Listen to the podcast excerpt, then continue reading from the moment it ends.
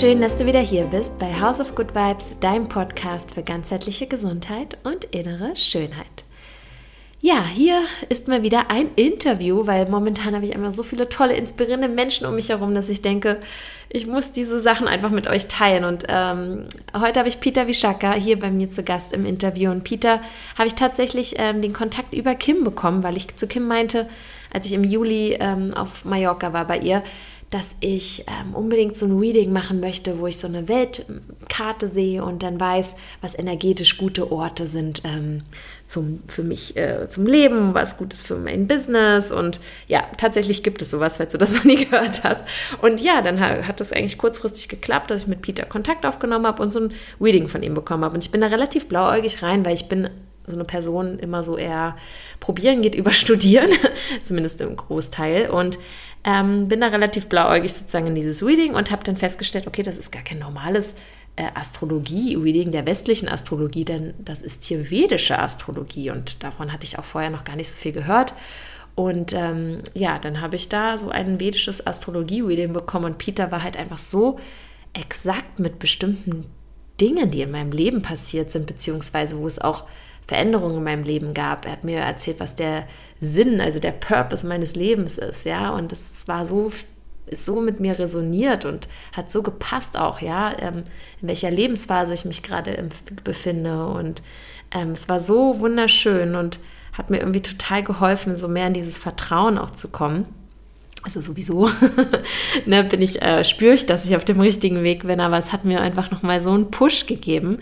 Und da dachte ich, Mann, was dieser Mann hier sagt und von sich gibt, das müssen irgendwie mehr Leute wissen. Und deswegen bin ich total froh, heute ähm, hier dieses Interview mit dir zu teilen. Und bevor ich jetzt hier so viel weiter quatsche, weil das Interview ist relativ lang heute, würde ich sagen, ähm, wünsche dir jetzt einfach ganz viel Spaß, ganz viel Freude mit dem Interview mit Peter Wischaka. By the way, es ist auf Englisch. Ich hoffe, du verstehst das gut.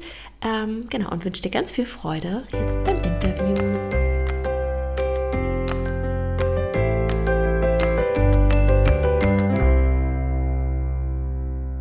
Should I call you Vishaka or Peter? What's better for you? Um, whatever you would like to call me, it's fine. Um, some people, some people call me um, uh, other names too, also as well.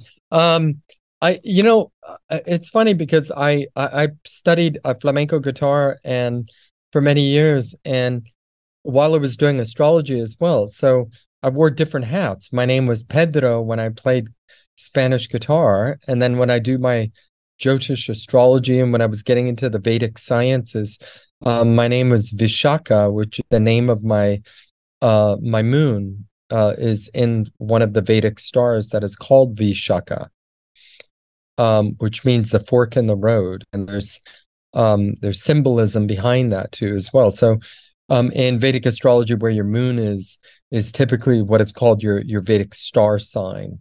So my Vedic name is actually um, Vishaka also as well. So, okay, so I will call you just Peter mm-hmm. Vishaka. so Peter yeah.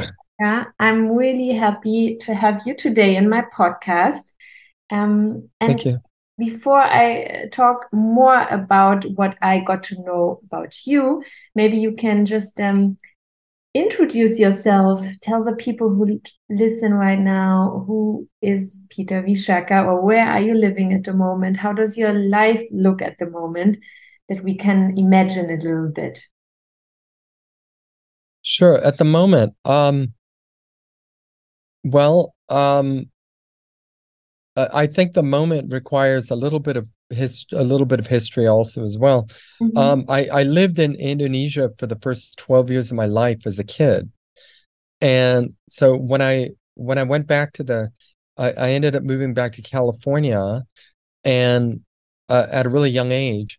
And, and I could actually see it in my chart that I moved into this kind of time period where um where I was living in a um uh my birth country because I was actually born in California, but I it, it, actually showed that I moved into a country that eventually really wouldn't be my country that I lived in, if that makes any sense.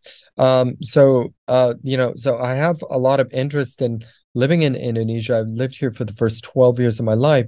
And uh, I moved to Hawaii and I was living in Hawaii for about um, 10 years. And then I started traveling through India. It was around the time of uh, 2000 that I started learning uh, Vedic astrology. I started getting into yoga sciences about 1996. Um, and after teaching yoga for many, many years, I, I kind of hit the ceiling and uh, I was getting bored with the practice. And then I realized that um, I started getting more into the philosophy, the yoga philosophy and yoga um, sciences. And one of the, what I found that one of the very first sciences known to humanity uh, is called Jyotish. Uh, it means the science of light. So I've been practicing this for about 22, 23 years now. Um, and literally, it caught like wildfire that when I started to do it, uh, I was doing readings almost from the very beginning when I started learning and studying it. Um, this whole time, like I've hardly ever stopped out of 23 years of doing it. So it has been um, uh, some people call me the cosmic counselor because hmm. um, the the depth of the information it's more the yoga science of philosophy of this great discipline and it's considered like if anybody does yoga out there and you want to know where yoga comes from, well, it comes from the Vedas. That's like the original source, which was this holy Sanskrit text of these mantras and these um, basically stories of these 27 planets that are called the nakshatras and the Vedic stars, because each one of the stars talks about, you know, the in-depth um, uh, uh, stories of these what are called lunar mansions or Vedic stars. Um, and so I started to uh, really get immersed into this field. So just to kind of fast forward a little bit, now I live in Bali. Uh, I was in India and I, I was at a conference, an astrology conference, and they told me that uh, uh, and the conference was brought up that hey you better get to where you're going to go in the next month because the world's going to shut down and don't worry about work because nobody will have any work and i was like really and i started looking a little bit deeper at the charts and at the sky and I realized, wow, there's this eclipse happening and everything seems to happen at the same time. And if I really know correctly, like something huge is going to happen. And it was on this eclipse, which is December 20, uh, 26th, the day after Christmas. Uh, there was an eclipse, and that was the day that China actually announced COVID. Wow. And um, yeah, so the eclipses in Hindu astrology are looked as kind of like difficult omens, right? And um, you know, the Titanic sunk during the eclipse. Christ was the sky turned black after he was crucified. There was an eclipse. Um, the Roman Empire fell during the eclipse. Um, uh, Julius Caesar was killed during an eclipse. The uh, the COVID vaccine was announced during an eclipse. The day it, it came out was on the day it was uh, December uh, uh, 14th, I think it was. Um, and there was actually an eclipse on that day. So it's really interesting uh, to see this. So, anyways, what happened was I got stuck in, in India. I went back to Hawaii. I sold everything I own. I was in Hawaii for about two years, just selling my homes and just getting rid of everything. And I just came to Bali. I'm all like, I gotta get out of the West. And um, and so I felt like it really came home coming back to Mother Bali here where I've been living for uh, almost two years this time around, and um, and I live in Ubud, the middle of a beautiful rice field. Mm-hmm. Um, I have a regular practice. Um, I also have an instrument factory where I build Indian instruments and sitars and um, uh, because I've been playing classical Indian music for as about for about 25 years. Um, and uh, some of the instruments are in the shapes of like deities and here's like um i know people won't be able to see it but you can check it out like if you can look at this um this is the neck of the instrument right here and it's ganesha yeah ganesha is going to be hold, oh, wow. holding the tuning holding mm-hmm. the tuning pegs of the instrument so yeah so i make golden. these uh, beautiful mm-hmm. yeah and it's golden i make these and so Bali is really powerful because it's all the temples here mm. are Naga temples. And here's like a um an instrument. I actually have the tuning pegs on this one. And it's a Naga, it's a dragon. You can see the scales of the dragon. And this is the base of the instrument where uh, a bowl fits on. That's like a drum. Um, so yeah, so I make um, Indian instruments and I live here. So, anyways, um, kind of um, that's a little bit about my life. Um, and I'm happy to kind of dive deeper into mm-hmm. an explanation more of the science of it. Yeah. Uh, of Hindu astrology. So so mm-hmm. I was a, a scientist um, for many years. I, I wrote patents with a family business that we licensed technologies around the world for environmental cleanup technologies. And um, and so I never really believed in what I couldn't touch, taste, or feel. Um, but what happened is that when the stock market crashed, um, it was in 1996. All of a sudden, I just didn't have a job anymore. We invested all our money in the stocks, and I became um, uh, a from a status of a king to a pauper overnight. Uh, I became totally broke. I had no money. Mm-hmm. The markets crashed, and we invested most of everything into the stocks. And um, so I didn't know what to do. So I started, um, you know, I had enough money to last me so long. So I uh, I went to an acupuncturist who told me I need to start doing more yoga to cultivate the feminine side, which would bring up the creative side also as well. Can so I, I started doing question, uh, Peter. Was yeah. this uh, yeah. back in California when this happened? Yeah, it was back in California mm-hmm. when I was working for my my this business, this company. So mm-hmm. in 1996, I went up to I was living in Santa Barbara, and I went up to the White Lotus um, which was one of the first yoga trainings uh, in the United States. And I started studying with teachers uh, kind of around the world, and um, and so I started teaching yoga. Um, and then eventually it led into uh, the understanding more of the science of uh, Jyotish. So I would have never believed this as I was an engineer uh, and a scientist. But then I started learning about Hindu astrology and realized that it was actually the very first science known to humanity and then I started studying books on um, one was called the Surya Siddhanta, which was an ancient text from India where a lot of scientific formulas are derived from. And then it was like, wow, like this is such a farce. Like, why don't more people know this? That this is such an important science. And and yes, I actually believe that um, it, it is during a Hindu astrology reading with a really good astrologer can really open up some doors because everybody has a timeline. And in this timeline, it has um, the the times when we uh, uh, they're called Mahadasha periods. And, and and what I notice is that um, even chemistry uh, has to we have to wait for different times like when you're baking a cake in the oven you know you have to wait uh, a pregnancy, you know, when you're having a baby, everything is requiring almost like this perfect timing sequence. Mm-hmm. And so when we push act, on, push on forward, right, on in some ways, and this is also about life.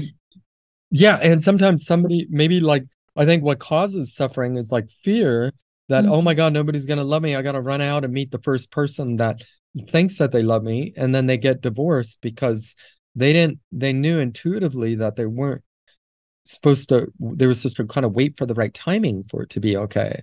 Mm-hmm. and that's why you know i've done thousands and thousands of relationship charts and the ones usually that don't work it's like they just didn't do it at the right time. And whether there was fear survival or whatever the reason was or maybe it wasn't the real karmic reason to get married anyways in the first place but i found that this is what kind of led them um, to to to our suffering. Because um, but how do we know um, how do we trust our inner guide or inner intuition? And that is to look at these charts because there's the bus schedule. Um, there are the planetary Mahadasha periods, and some of them are very long periods. Um, you know, the moon, uh, there's like the 120 year Mahadasha. Yeah, I mean, you can even look it up on um, on the internet, M A H A D A S H A periods uh under maybe, maybe like a wikipedia or something. Yeah maybe we can also just quickly clarify for people because when they hear now about like reading and stars and signs you know most of the people yeah. just you know relate to the western astrology. And also when we had uh, or you had the reading with me i was like i really needed the introduction. Okay what is really the difference between the vedic yeah. and the western astrology? And you already talked about the mahadashas and um, yeah. about like you know that it's coming from the ancient Indian um, world and it's older. But what is like the main difference? How can people you know well understand? Well, the one of the real differences is that um, Vedic astrology is more about the science of karma. And it's um, believe it or not, um, it, it's kind of a multi-layered question that you're asking because um, well, Vedic astrology is uses the sidereal zodiac, is what it's called. And this accounts for the precession of the equinox. So what it means is that the planets are actually uh, our solar system is actually moving through the signs. But Western astrology doesn't look at that because it's called tropical astrology and it uses the calculations of the sun.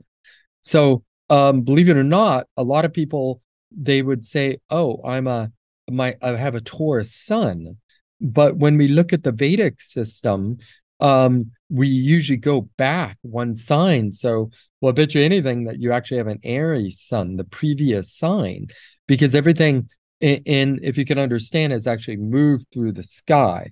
So we've actually progressed, basically. And it's so accurate that next time there's a full moon and they everybody in the Western astrology is saying that the moon is in Leo, go ahead and go outside with your app, you know, the Starfinder app on your phone, and look in the sky, and you'll actually know that, wow, this is incredible. It's not in Leo, it's in the sign of Cancer. Okay. Why in the hell is everybody saying that? Well, yeah, in the last in the last two thousand years, because the ancient rishis and the Vedas um, looked that our solar system's actually moving through the sky. You remember, like the imagery in Egypt, you'd see they would say like, and in a thousand years, Saras will line perfectly because the galaxy, our solar system is moving around the galactic center. So there's two central suns. Uh, there's um well actually there's three, but I'll keep it simple right now. But there's our sun in our solar system, and then there's the big grand sun, which is um the grand central sun is what it's called, and it's it's the center of the Milky Way.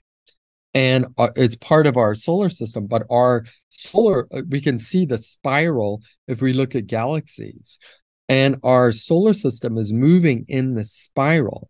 And believe it or not we're actually going um it's moving our solar system is moving about 44,000 miles an hour uh, around the galactic center and but we're moving through the different signs right so vedic astrology is more lunar based but it's also based upon kind of in, in more alignment with the outer signs which is really important Mm. You see, so 2000 years ago, uh, when Western astrology started around that time, um, Western astrology actually came out. It wasn't 2000 years ago. It was actually, it was um, the development of the telescope. So it was kind of Copernicus around 17th century when we developed 16th 15th century we developed the telescopes to find the outer planets. And when we found the outer planets, there's records in the Jaipur Museum in India that show that once we get out of this dark period called the Kali Yuga, which is signified by the movement of our solar system moving around towards the galactic center, then we'll be completely out of the Kali Yuga, which represented a really dark time period in humanity. And then we would actually move into the age of Dwapara, the age of technology and electricity. And this is where we are today. And so it's actually, believe it or not, Vedic astrology has identified that there would be a time when Western astrology would come, when the telescopes would come up. See, because Western astrology looks at the outer planets. And how? Because of technology. Because we can't see them with the naked eye. We needed technology in order to find the outer planets. Do you see? And that was the birth of Western astrology, basically. But um, so Western astrology actually has its place too. I had a guru in India who was actually a Western astrologer, an Indian woman, believe it or not. and she called me up on stage and she's like, Why is it that we worked with a lot of the same clients, but even though your charts say something completely different, um, and like if a person's going through a really challenging time with their health or something, and then we can also see that somebody else is is uh, in the Western system that we were both alignment. Like we could both see that, but it told a different analyzed story to get there. You see? And this is what I find so interesting. And you know, speaking about um uh these these matters too, that if you really think about it, um, how helpful is astrology, Vedic astrology for us?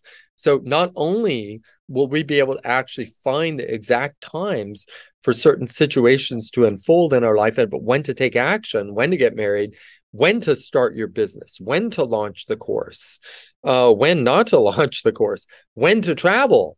Like one of the things that I did when I came to Bali, I came at the perfect Muhurta. And what that means is Muhurta astrology is called timing astrology. I went on, I just studied the charts and I said, oh my God, if I leave on this day, everything will fall into place. And I came here, it was COVID was still kind of going on. And um, uh, the rules were still kind of restrictive, but uh, uh, it was Bali wasn't empty, but a lot of people were coming. And I um, I stayed at a friend's yoga studio in Penestanan. And the next morning I woke up the day after I landed and I walked up the trail and I found like this perfect, beautiful, affordable, gorgeous house overlooking the rice fields and um, with a um, another house next door for rent that I rented for a music studio and where I do my projects and stuff. So everything was like at the perfect timing. Um, and but also we have to uh, understand that Ayurveda, which is called the science of life, is also in alignment with Jyotish, which is Hindu astrology, which is called the science of light. And in India, um, all of the Ayurvedic doctors wouldn't look at anybody unless they looked at their charts because they're going to see exactly what's wrong with them uh, even before they see them in person. They're going to know what herbs to prepare. They're going to know if they have vata derangement. Is it temporary? Is it permanent? Is it cancer? Is it the lungs?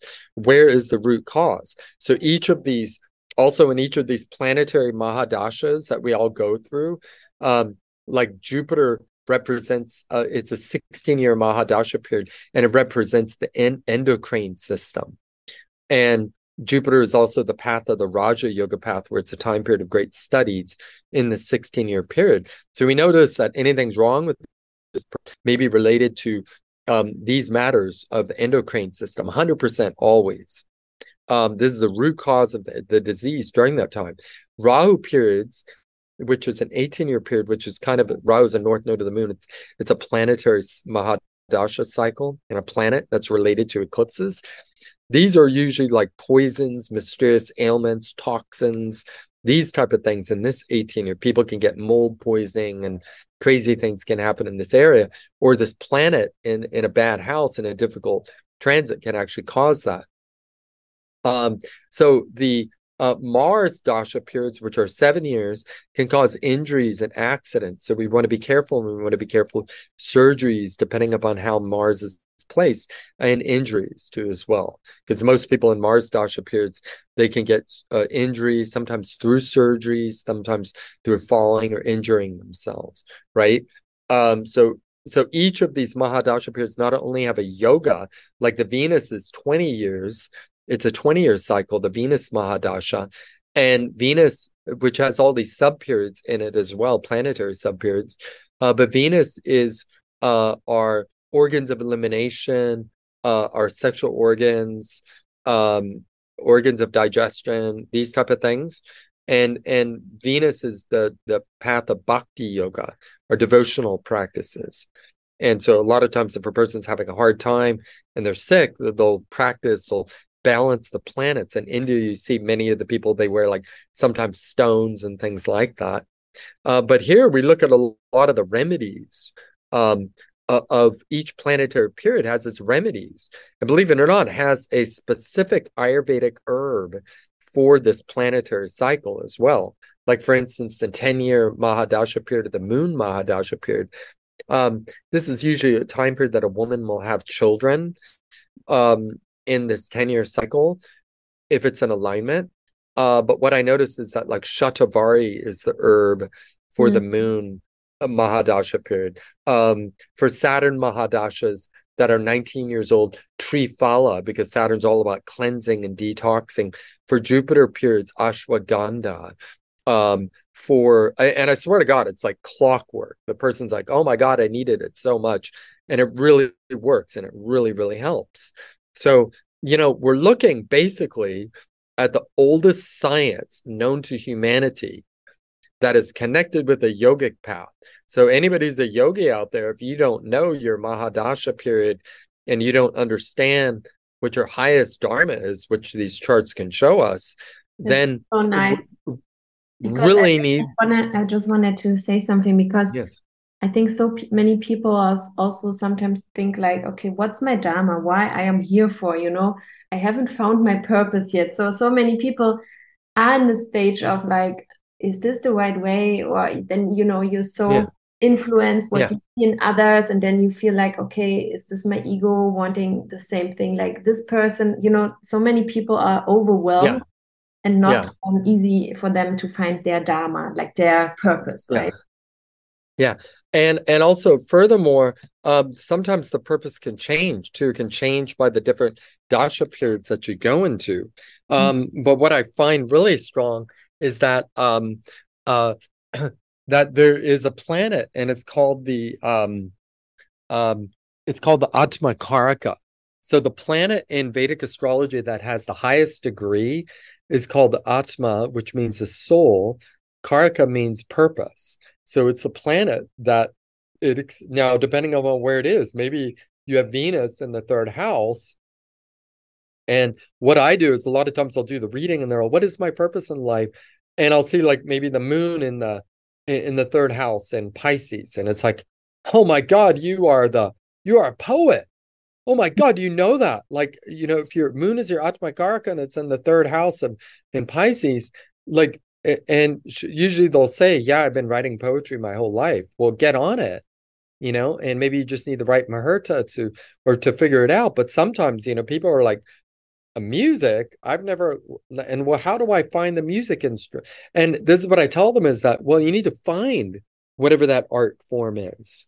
And a lot of times it can be in the charts like i can see it's like oh my god well i see that it's actually an instrument because it's related to this sign or whatever it is and that we you need to do um you need to play the harp.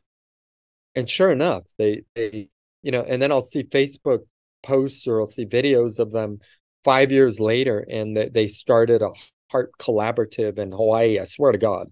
Wow. and they don't even remember that i said that. So this is something that happens like all the time. It's like i tell people like oh you're supposed to write books on teaching children how to breathe and they read their they wrote their fourth book and they're like then i talked to them like eight years later or something and they don't they forgot that you know it was actually in the chart and i don't want to take any credits for it because it's not me anyways it's god it's ultimately shiva it's yeah. something much higher than ourselves um but um so one thing i really want to emphasize is remedies mm. uh, that western astrology um i i don't believe that it's wrong but uh, you know when i I had a yoga studio and I had a really good Evelyn Roberts, a really really good teacher that was uh, traded classes uh, for me for um, and uh, for uh, she would give me astrology classes, but she was a Western astrologer, and there was something that was wrong. Like I have the a bullshit detector that is so strong, and there was something wrong with these charts. But then when I learned about the sidereal sidereal astrology and that each one of us has its own personal transit system that you know there was a time period my a couple of times in my life where the shit hit the fan and i could really see what that was about. I mean i could pull up the chart right now and show you like my whole life every you know good the bad and the ugly everything that happened. And it's it's clockwork.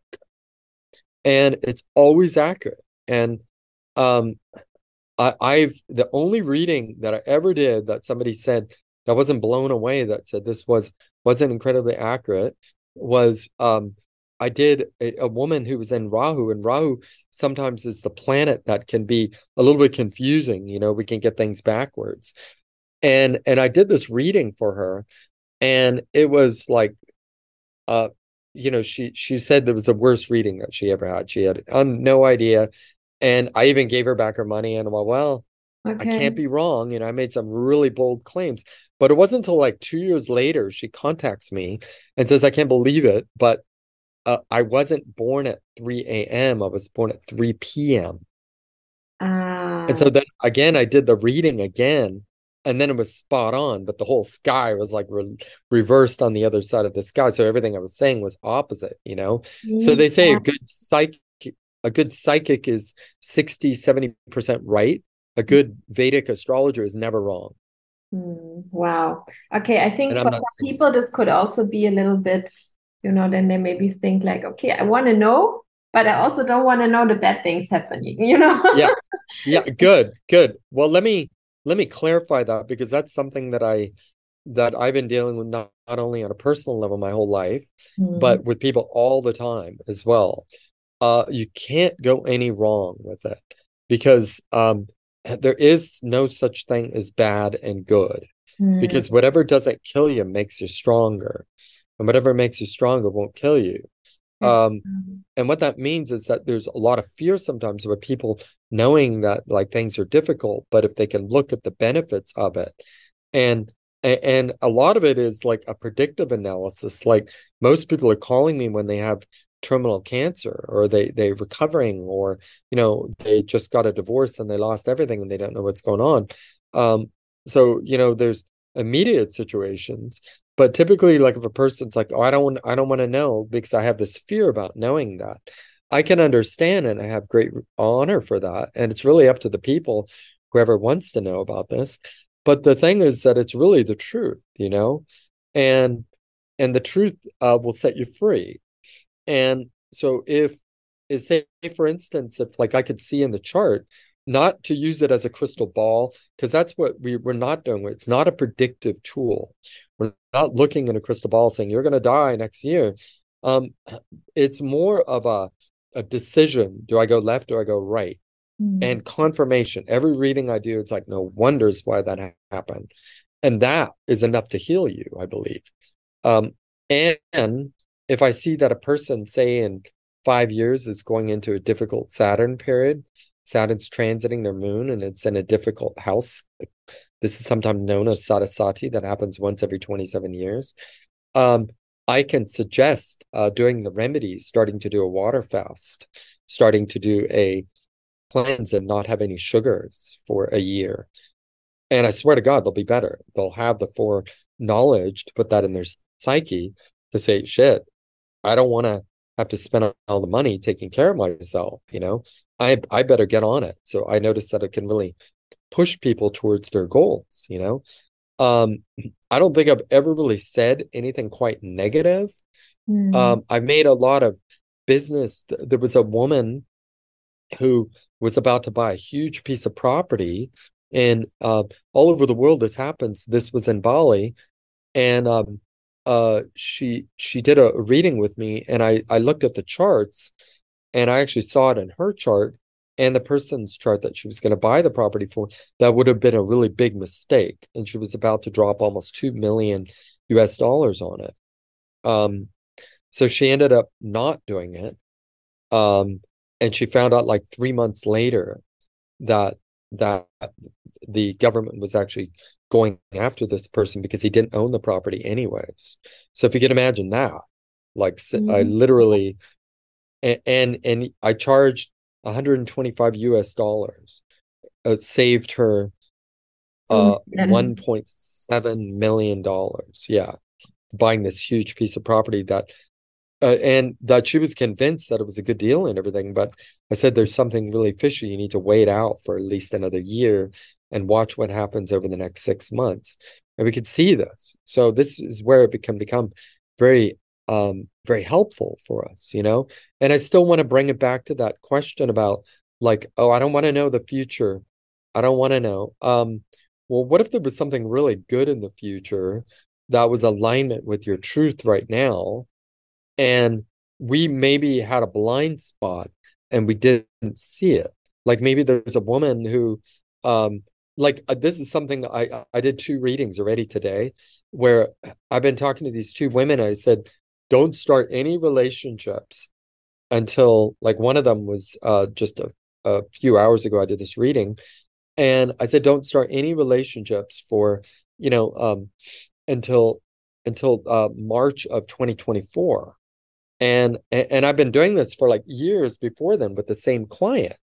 But every but she goes through these dramatic things with these horrible relationships that uh, are are thieves and problems and just so much dialogue and trauma that eh, then she calls me and says, "Oh, um, can I do another reading? How's this guy's chart?"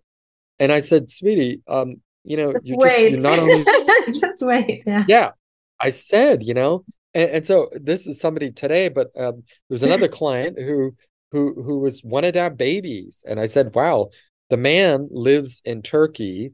And he's a Westerner. I mean, he's a, a foreigner. And sure enough, she goes to Greece after this is she was my client for 12 years. Okay. And so finally she goes to Turkey. And I said it's kind of in the Middle East area near this area because I also do the astrocartography. Mm-hmm. She met a guy. Oh, and it was so funny because a year before she was giving me 12 guys' birth details, sending it to wow. me, saying, okay. whatever you, I'm a, I'm a sweetie, don't you, it's not going to happen until after this date. You have to wait one more year. So she did. She went to Turkey. Oh, and she went through some disasters, you know, by not being patient and waiting. And so she went to Turkey and met um met the love of her life. They have two kids now. Uh, she's happier than a lark. And she really can identify with him like on this real deep soul level, which I think is really beautiful. This is so and so this yeah, so this is what I feel as a guidance tool, as this everybody has a stamp at birth. It's not a pseudoscience where we're looking to a crystal ball. I never predict anything. But what I can say is that we have a choice to turn left and right, and this would be the best time to do it. And that's all you need to know how mm-hmm. to steer, uh, how to see the science of light, and how to drive. You know, yeah. it's where and where's the brake? Saturn's the brake, Mars is the gas pedal, um, the vision is Jupiter, the love is Venus. It's like driving a car. I swear to God. The yeah. mind is the moon. The heart, it, it, the soul is the heart, um, which is the sun. Mm. Um, so I've never used this analogy, but it's like it makes a lot of sense to me. So wow, I'm gonna remember that because I gotta write that down. totally, wow, it's, it's so beautiful. You should create a, a chart out of it, you know, with the, relation to the um to yeah. the organs well, well, to the yeah to the places in the body well, well like well right when the war started in ukraine mm-hmm. um I, I actually saw that um i knew something was going on because i saw um mars transited uh saturn in that time period which is kind of a really rare uh, um action but it actually happened in putin's natal chart in his fourth house and so when Mars transits Saturn, this is there's never been a war in history without Mars transiting Saturn. Like in some way, either by transit or by direct conjunction. Usually the grand conjunctions when Mars and Saturn like come together, uh, not that they're just transiting in somebody's chart, but when they come together, that's usually the challenge. We have huge challenges or they can be very beneficial blessings as well because we saw like right around the time period that the vaccine came out covid this whole thing that there was this great conjunction of saturn and jupiter in capricorn but jupiter is debilitated in capricorn and saturn's overpowering and we saw the government which is like saturn being overpowering the governments of the world around wisdom it was like they weren't using their brains or something that's because Jupiter doesn't do well in the sign of Capricorn, but Saturn, the rules and the restrictions do. So it was a very kind of confusing time period for many. So we can see the psychology of things in this way, which is really beautiful. This is so beautiful. And me, I mean, I already had a reading with you. Yeah. And for me, I mean, I'm I was not afraid at all. I was like super, you know, excited. And for me, yeah. I can I can say it was so empowering also, you know, what you told me. That I just felt like and I and I know when I do meditation and I, when I do yoga and I really listen to my inner voice, I so many things there are I already know, you know, but for me this was the reading with you was just like a yes, that's you know, like um, what is already inside you is like this is a proof. You know, this was just because you didn't know anything about me. Yeah. And what you said was so, you know, I felt so aligned, you know, how I feel right Yeah. now, how I want to Yeah. go and move on. And this was very empowering also for the next years and for the, you know, for just my entire life and that I'm on the right path, you know, even if it, Yeah. you know, there's tougher times and there's more um lighter times, you know, but I was like, yeah, it's good. I'm on the right way. It was really nice. Yeah. And, and you, you know what's so interesting is that um all of this hoopla and and me getting involved in Jyotish and doing astrology when the stock market crashed and everything, I was 27 years old. And I was going through my very Saturn takes 27 years to go around the zodiac, and it's called the Saturn return. That's why all the rock stars like Kurt Cobain, Janis Joplin, Jimi Hendrix, Jim Morrison, they all died. Amy Winehart, 27 Club, you know? Um, but it's a much deeper picture than that. The karma was completed. Saturn's a lord of karma. Um, so when I went through my first Saturn return, I was freaking out. Uh, that's when the stock market crashed. I lost my job. I all these things happened, and I didn't quite know what to do at that point. So I started fasting. I, I started drinking like water, and that's it for like 30 days, you know, and meditated and fasted and went through these purification austerities which is the best thing to do for Saturn. And so now I'm 58 years old. And I wish I could show you the chart because now Saturn is in this exact position where it was at my birth. I mean, excuse me, uh, at my birth, but also 27 years ago, right when I started that fast. And it was a month ago. And coincidentally, a month ago, I go up to northern Bali a month and a half ago, and I start a a a, a 21 day water fast where all I drink is water, and I lost 20 pounds from it.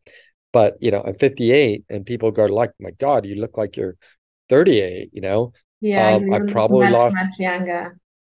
I probably lost 20 years. I don't. I don't have any gray hair. Like I was starting to have some gray hairs come in, and um, and they all just kind of disappeared during the water fast. So, anyways, yeah. And so I talked to them, my friend, uh, Tuli in northern Bali. She's a Finnish woman who lives up there, um, lives with her Balinese husband, and they do water fasting up there with really good water. And you can rent a cabin right on the um, on this little uh, river and on the ocean right up there. It's super peaceful. Um, and she said that most people that she sees uh, are there either in their first Saturn return or their second Saturn return. So I noticed that it was just really powerful that not only was it just it was actually on the same month that I did it 27 years ago you know? So um which is so fascinating um because was your in the intuition intuition like telling you to do that right? It was not only you looking into the chart like afterwards you looked into the chart. Yeah yeah I was kind of feeling it like I went to Bali and oh my god I had a great year the first year you know um eating the food in Bal in Ubud is just incredible. Like the restaurants now here, I know. like the I need to come like back. the, the like the Balinese know how to cook. So the first, you know, and, and I and I think I put on some pounds, you know, Oh, and I was like in a good way, you know, I was happy. I was yeah. like, I oh my mean, it's God, like it's this, happy, it's good food, but I know. yeah. And, and so then, you know, so but there were a lot of other reasons that, you know, fasting is the ultimate like spiritual practice. Yeah. and and it was so many powerful things like i'm I, this is a month and a half ago and it's like i'm still feeling like the cosmic effects of it i haven't even landed i, I work with um a, a great teacher in she's actually in london now but she she's a channel and um and i did a a um you know i told her that wow you know i got done with this fast and i don't know what to do and i'm i'm feeling a little my, merkaba is spun out like what is going on because I'm like I'm not the same person anymore. And you know, she gave I just had a healing session with her yesterday because you know everybody needs healing. And uh, she's so amazing that she she really tapped into it. She's like, well, you know, when you go through these changes, there's a, a guard at the gatekeeper of your next level, and he sometimes he can test you you can say, Did you pass the test? Because we're not going to let you at this point. So you're going to be just kind of spinning until the it's kind of like wait till the dust settles. You know what I mean? It's like too big for myself to understand. So I noticed that the first fast that I did at 27, this is when I started, you know, I, I my life really started coming together after 27. You know, I um I opened up a yoga studio. I did all these traveling and these uh, playing professional music around the world, really following my heart, but reaching these really high states of consciousness because of the fasting, because of the purification austerities. And not that to say everybody has this, but I think we all have access to to to great knowledge in these areas as well. Um, and this is good luck, you know, like a lot of times I find that people, you know, we have challenges to find out like how there's uh, everybody's got something going on. It's either how to make money, it's in our relationships. Like there's always this where's the battlefield of life in your chart in this lifetime? And if you can overcome that karma, um, you've reached moksha. You know, if you can overcome that, and ex- usually it's done through acceptance as well. Anyways, uh, so yeah, going up to the north part of Bali was um Wow, super powerful. Just a bunch of great light souls up there and great energy. I actually thought about moving up there, but I really miss Ubud and my home here. Mm. So, um, I mean, you're also yeah, so, doing astrocartography, right? This means you're from all when when you do the reading with a person, you can also show the person yeah. a world yeah. map so, and tell, okay, yeah, and, mm -hmm. yeah, and a lot of times so i see if a person especially is in like their saturn mahadasha period i don't know if there's any astrologer who gives more than i do i mean i'm not saying that out of ego but i've been on phone calls that were only supposed to be an hour for three hours sometimes doing follow-ups and everything because it's not so much about the money for me but when i see a person's in there say they just shifted into a saturn mahadasha and saturn usually represents or rahu represents like other old places in the world, ancient histories, ancient philosophy, ancient worlds. So I tell them move to like an ancient world, India, Nepal, Bali, somewhere, and and they do, and they practice and practice fasting, practice all the remedies, do karma yoga, do humanitarian work, helping people. You know, so this becomes a big part of it. But a lot of this during the Rahu period and the Saturn period for a lot of my clients, if they're in this bus schedule of this time period, I tell them to look at the maps because this may give us a strong indication of maybe where our power spots are. And I notice that people sometimes can get sick uh, if or feel stifled or could be depressed, you know, if they're living in the same place where their soul wants them to be somewhere else. So these maps show us what a lot of these lines are. And for me, it's like spot on. Like, oh my God, it's like, I think I need a new car and I want to build a house and I'll I'll move to not that I want to, but I'll move to Santa Barbara, Southern California, and I got a Jupiter moon line going right through there. And I'm just doing readings out the door, or and it's in the Gold Coast in Australia. Same thing. It's like certain places in the world I go, or I have these clients, and and I can actually look at like I've told people who are trying to sell something to look at to mark their Google their Google AdWords. You can do it geographically, a market um, to these specific areas in the world. And they'll be, what about New York? I'm all, nothing in New York. You won't make any money there. But you can do Singapore and Malaysia and these or wherever it is, you know? And I actually saw in an astrocartography uh, chart that it was like there is a medical device that you're supposed to sell there. I actually saw this in the woman's chart compared to the maps and all the lines were crossing Singapore. And she was living in in the states, I believe it was the states, and she she found this emergency like fibrillate, fibrillator to restart the heart. It's like a pacemaker, but it doesn't need to be transplanted. You just like put it on the top, and it was like a revolutionary idea. And the patent and the company that was making it was from Singapore. So she went to Singapore, met them, went back home, and become became the main rep for this product. And then a law passed and it became a really important medical procedure or law to use this. And and because of the astrocartography, uh, not only was she saving people's lives, but she was incredibly successful. And she somehow she's they're all like, How did you know about this? I mean, you know, because it was still in the research design, you know, when you contacted us, you know, or whatever it was that she it happened to show us X marks the spot, like there's something going on there with a medical product. So that was kind of amazing because um here again, this is something that I guess what I'm saying, so we're not afraid to get a reading, is that um, all of the everybody else is using sacred sciences in the world. Like our governments, oh my God, like um, like as an, an example, January 20th and 21st, the sun moves into this nakshatra called Abhijit on January 20th and 21st. And all of the crown countries, including the United States, always you can only have the presidential inauguration on January 20 20th or 21st. It cannot be the 22nd. It cannot be the 19th. It has to be these two days. And not only that, but a lot of the kings of England, the crown and Australia, like this is a very significant day of royalty to exchange a crown, basically. And this is a, the most, uh, I think that a lot of the forefathers in a lot of countries were like the Masons. They knew about these secret sciences, you know, not to say that they were the Illuminati or anything good or bad, but they knew when the ball was going to land. They knew the ultimate Muhurtas, right?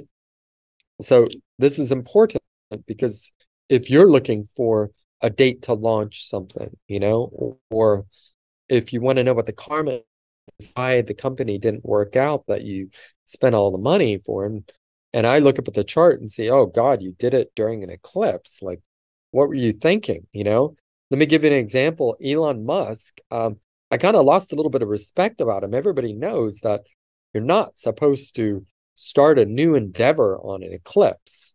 And that's why, because it's considered that the north node of the moon, this demon called Rahu, swallows the sun in the Vedic traditions and some of the stories of the Vedas.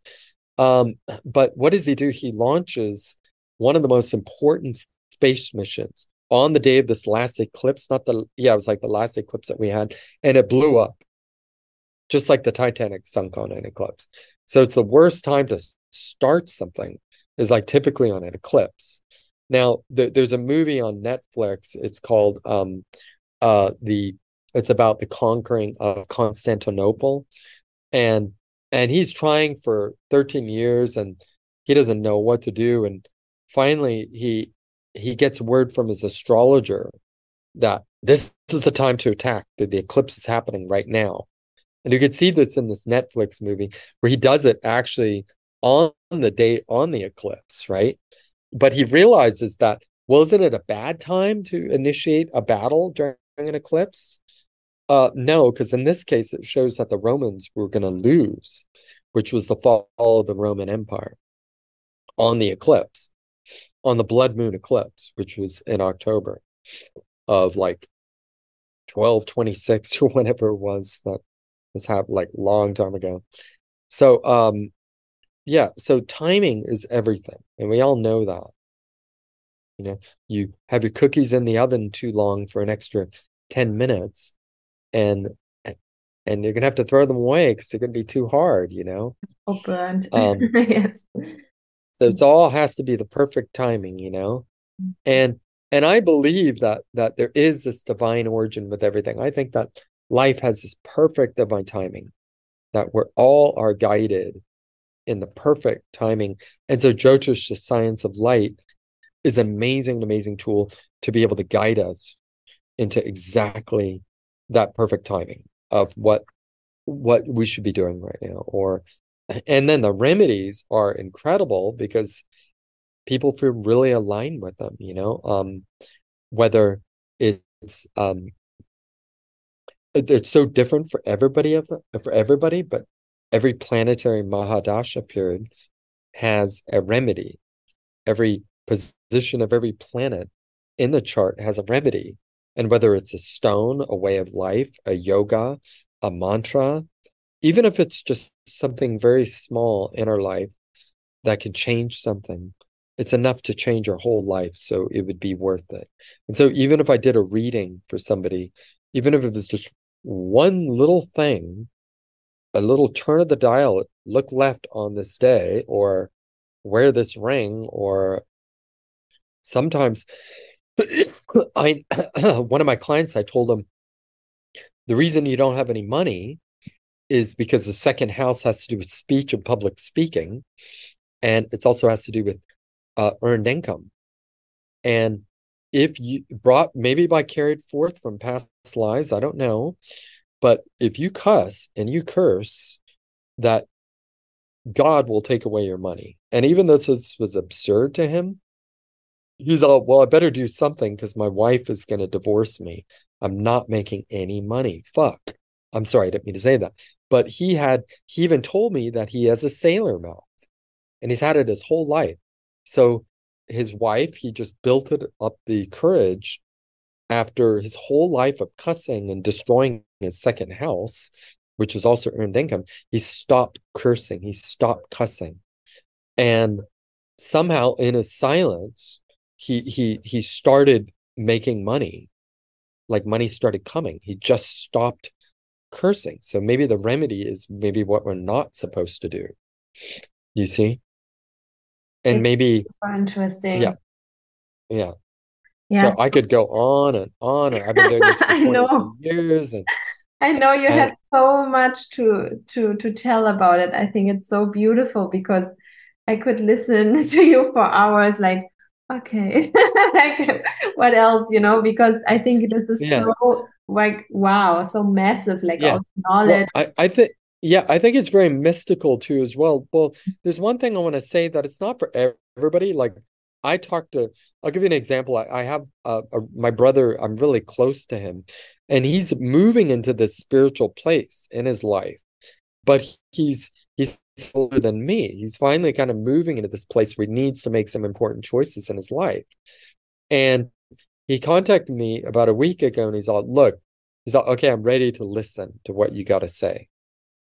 I'm ready to hear you. I know in the past that I laughed at you, but now I'm at this point where I don't have the priest is wrong, the government is wrong, ever nobody's giving me the answers that I need, and I, I I'm listening to what you got to say because whatever I'm saying, it's not what I'm saying, but it's just what I've gotten the download by studying Jyotish, the Surya Siddhanta, the um the text and textbooks and doing thousands of readings and and and making it my whole life from when I first learned about Vedic astrology. I it's been I've been on it like dog vomit. I mean, I just have not stopped. Um, and every day, as a matter of fact, I have a reading in half an hour, you know, and and it's like and I love it, you know, I love it. And I feel like my brother is finally coming back to me. And so some people they'll be like a maybe their Jupiter in their chart. Jupiter's like the spiritual planet, and we can see what traits an atheist or a person who's if Jupiter is not happy, typically the person, "Oh, I don't believe that crap, man. Yeah, right, you know. Um, but what happens is then every once every 12 years, maybe jupiter is doing like a Jupiter return, like a um a Jupiter return or something is happening in the person's life, and they're like, oh, oh, okay. Um, hmm, this is possible, you know, and and a lot of times I find that people get into spiritual work or yoga science when they're at the very end of their the the last bus stop. They're like they have no, they've tried everything and uh, uh, you know they used to turn to the bottle or do drugs to get their inspiration, but that that's a dead end really quick, you know. Um, so the final frontier is space, you know, and and so, you know, w- one of the things psychologically for me was really powerful to understand this that um like Albert Einstein uh in, in his 10th house, which is his work and the way the world sees him, his career, has um a really well-placed Jupiter, which is more about the higher wisdom, the higher knowledge. But his Mercury is actually in Pisces as well with Jupiter. And Mercury is about his motor skills, his writing. He was terrible at signing things. He did horrible in school. Um, he barely made it through to get to, you know, the he he had to sneak into college basically you know this is this german um uh professor um he he had everything that he did was of the by the skin of his wisdom basically. But he had more wisdom than anybody can know about. But his mercury was in the trash. So a lot of technology in relationships to schools look at the energy of mercury uh, as being the intelligence, but that's not true. Yogananda's guru said that the problem with the world today is that technology is moving faster than wisdom. So, it, so we're talking Albert Einstein was wise. His Jupiter was in Pisces, but his Mercury was debilitated. So he had to have training wheels on his bicycle, in his whole life. He he couldn't ride a bicycle. He his motor skills were off. He was kooky, and he was a great musician too as well. So and but I actually noticed with myself, like I had a really hard time in school growing up because my Saturn's in my fifth house with Mercury and my Sun. So it just was a real, I was really slow, but what I was learning, I was actually learning it stronger. So I could see this it, like in my own life that, and then I started writing patents because I was more kind of connected with higher wisdom, right? And it's good to have a strong Mercury as well. It's good for the nervous system as well. So it's really interesting to understand the difference between looking at the planets, Mercury and Jupiter, and wisdom versus logic, you know, or wisdom versus intelligence. Wisdom is something that we're born with. Intelligence is something that we inquire from by studying something, basically. That's kind of in a nutshell. And there's been great Harvard studies and studies in universities all over the world on this study. It's like, why is somebody a total genius, but they can't tie their shoelaces like Albert Einstein. Yeah. Well, they develop they develop Velcro shoes, you know, or they they find the science that is push them, you know, to, to try to test them. They've been so focused on this one conversation their whole life that mm-hmm. they've never thought of anything else that this one conversation held the keys of the answers for the future of humanity and they that's why they were so distracted with the most important question like screw everything else i'm sorry i'm busy right now and everybody's saying ha ha he's stupid he's stupid but no i'm i'm not gonna let go of this thought until i find the answer. He's actually and, genius and, yeah. Yeah and that's the and it wasn't just einstein it's everybody but you know when i look at this you know but some people like listen i i you know even though elon musk his rocket blew up. But maybe he didn't have the wisdom to look at the rishis to say, next time, let's talk to a Vedic astrologer. And like the woman who I saved $1.6 million to from buying this property, he may have actually saved um, $16 billion from his rocket blowing up, you know? So that's why I think it's important that we all, um, like, it, I'm not saying you have to get a reading from me, but find a goodness sakes, find a good Vedic astrologer and know your dharma. Beautiful. So, but yeah. I, if people are listening right now and feel like, okay, Peter, I know you convinced me, um, I might um, want to do a reading. I mean, people, as you said, uh, the, the example with your brother, right?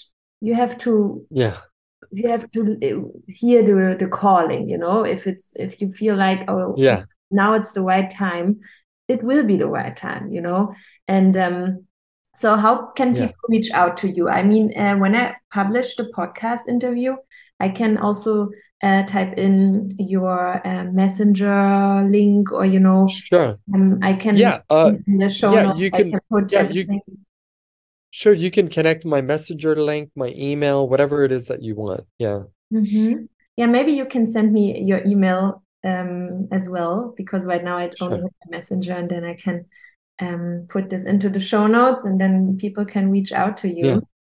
Yeah. I'm like, I love doing readings, but that's it also works unilaterally. Like, I don't want to push anything. Like, the truth is, is that I am so busy doing readings that I just, you know, sometimes I need space and time that of course it, yeah. it, it that and that's fine. Like, and it kind of works out perfect because you know, I think if anybody is just new at doing astrology over the last couple of years, you know, they're going to be, where can I advertise? Where can I advertise? You know, but I I've been doing it for so long that you know I still have clients from you know, uh, 20 years ago, uh, you know, several 17 years, seven years ago, contacting me. Uh, you know, so it's kind of cool in this way that, you know, that it's like this repetitive energy that that keeps on coming back. So I love it in this way, you know, it's a very beautiful thing. Um I so think yeah. I'm, I'm also um for sure reaching out again to you, you know. Yeah. I, and, and so what what what I need is the birth date, time, and location of birth. Mm-hmm. Um, and it's good to have the act most accurate time. Look on the birth certificate. Um, don't waste your time by not giving me the right birth time. Um, and and I think I'm I'm quite reasonable. I, I do the astrocartography with the um with the full reading as long as it takes, like usually hour hour and a half talk sometimes, you know, the full reading. Um, with with the maps for 125 US dollars. So that's like what I charged um 20 years ago, you know. Mm. Um so I haven't it's just because it's you know, I don't really care. I'm living in a the good thing about living in Bali, it's it's quite affordable. I'm not dealing with the western prices, therefore I can you know, like I'm happy with everything. I don't want to be greedy or anything, you know. Mm. And and a lot of times I did a lot like where if there were disasters or people having problems. A lot of times I just do free readings for people.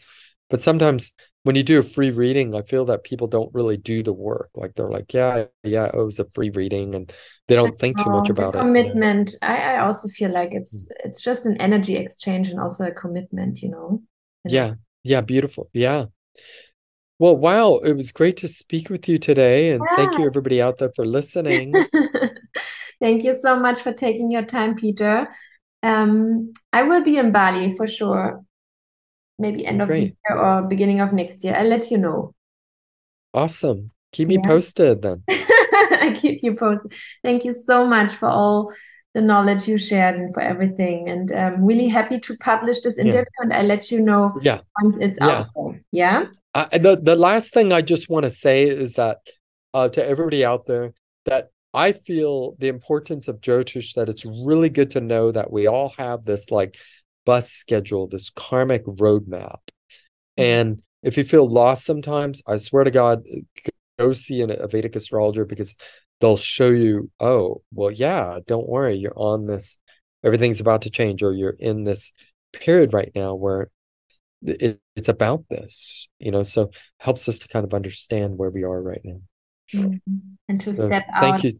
the moment. Yeah, beautiful set. Thank you so much. Thank you, dear. Yeah. Thank you. Thank you, dear. Bye bye. Bless you.